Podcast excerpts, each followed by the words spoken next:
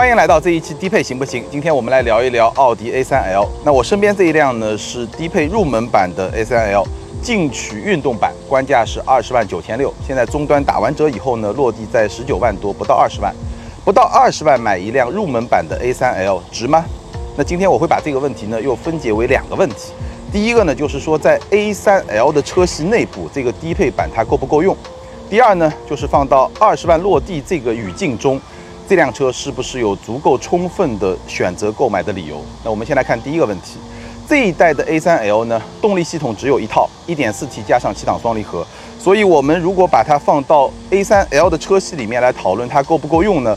动态部分就不用聊了，因为都一样，重点就是聊一聊这辆低配版它在质感和配置上有哪些缺失，这些缺失会不会影响到它的基本的使用的体验？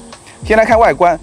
A3L 呢是有两套外观，一套是运动型，另外一套呢会更偏豪华。但是呢，偏豪华的设计只有一款车型，其他几款呢都是运动的这种风格。那在运动系列里面呢，这辆低配车型和中高配车型可以说几乎没有任何的区别，看上去还是比较动感的这么一种风格，就不展开再细说了。唯一一个比较明显的区别呢，就是它的车轮。那这辆车是一个十七英寸的车轮，中高配车型呢会是十八英寸的车轮。我觉得对于这个车身体型的车来说呢，十七英寸算是一个正常的大小，不显得 low。那十八英寸呢，确实会更动感一点，但这个十七英寸也没有问题。来到车内，这辆低配版 A3L 的内饰整体的氛围感和质感是基本能够让人满意的。这一代 A3 最基本的一些设计元素。这些棱角分明的线条，包括整个中控朝驾驶者有一定角度的倾斜，这种感觉这辆车是保留的。而且呢，选材用料也还不错，大部分地方都用了一些软性的材质。对于一辆二十万的奥迪来说，我觉得这个都不是问题。车机部分呢，用了双屏的这么一个车机，十点二五英寸的全液晶仪表加上一个十点一英寸的中控屏。只不过呢，这个全液晶仪表没有用。奥迪的虚拟驾驶舱，所以它的显示的方式呢，还是会更传统一点，没有那么的炫酷。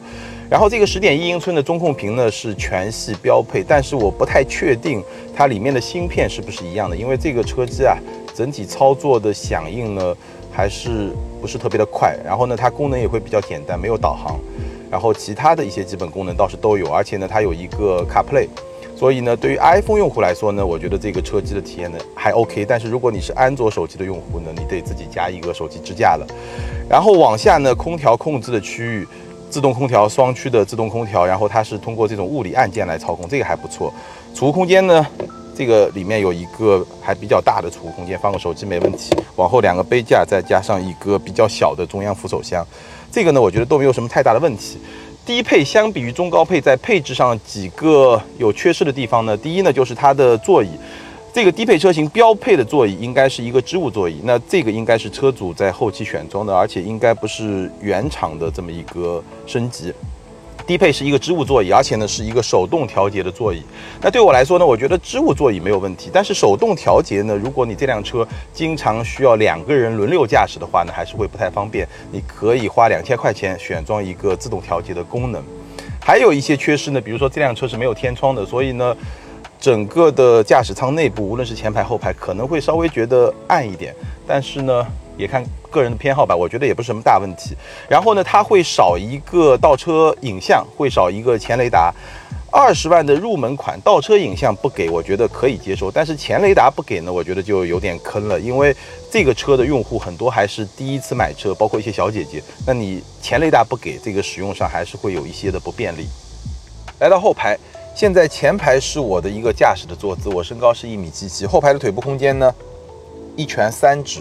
头部空间呢，差不多还有一指吧。那这个空间表现呢，应该说一般，在同级里面来比呢，是不如奔驰 A 级的，但是会比宝马一系稍微大那么一点点。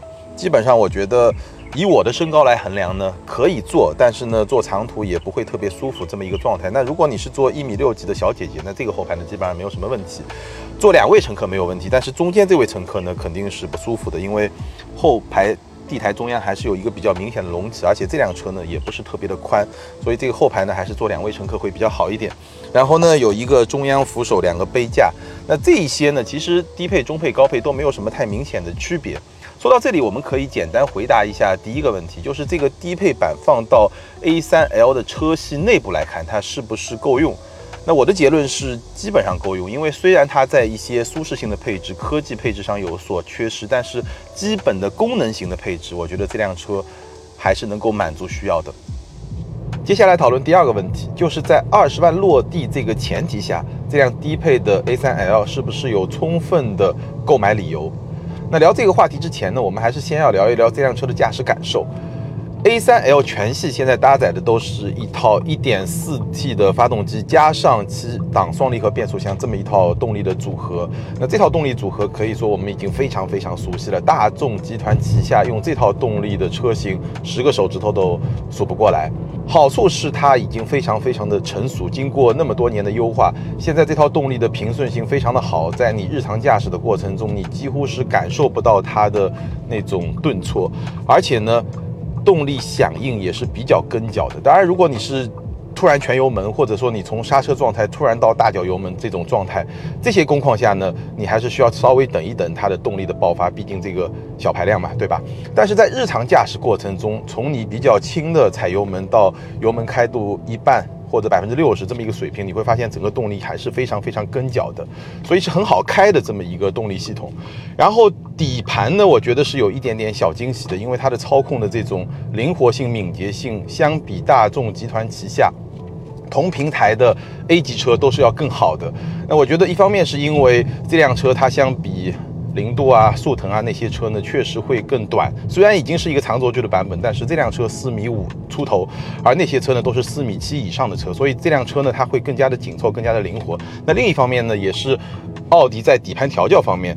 我相信他们是希望这辆车更加的灵活，所以有了相关的这么一些设定，所以这辆车开起来的操控的敏捷性是比较好的。当然，相比宝马的一系是没有那么运动了，但是呢，也是一个比较灵活的这么一个车。从操控方面来说，与此同时，它底盘的这种舒适性的表现，我觉得也不错，是一个比较平衡的状态。那有朋友可能会说。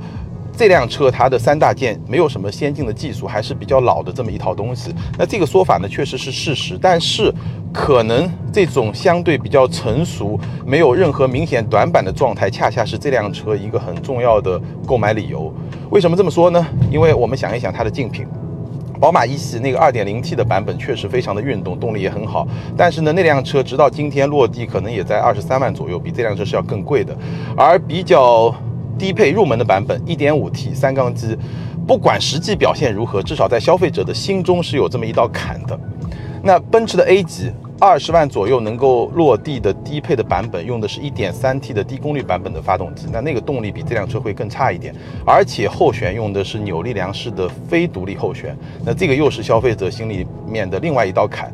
所以相比之下，这台一点四 T 的 A3L 反而是那个。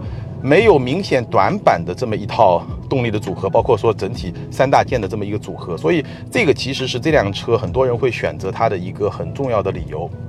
那第二个理由呢，在 BBA 这三款入门级的紧凑级的轿车中呢，奥迪 A3L。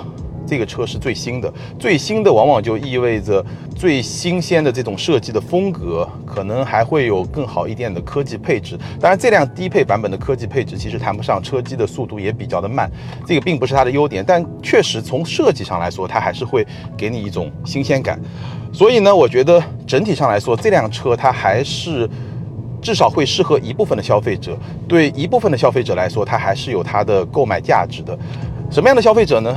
我觉得两个特点，第一呢，就是它的预算刚刚也就二十万，不能再更多了。那第二呢，就是它的内心可能还是有那么一点点小的虚荣心，需要一个奥迪四个圈的 logo 来满足这种内心的这种需求。他当然也知道，花同样的价钱，甚至再省个两三万，也能买到一辆空间更大、配置更高、动力差不多甚至更好的合资品牌的 A 级车，比如说大众的。零度、速腾、本田的思域那样一些车都是可以买得到的，但是呢，他还是想要一个更好的品牌，或者说他愿意多花三万块钱来买这个奥迪的 logo。那我觉得对于这部分消费者来说，这辆低配二十万能够落地的奥迪 A3L 还是有它的充分的购买价值的。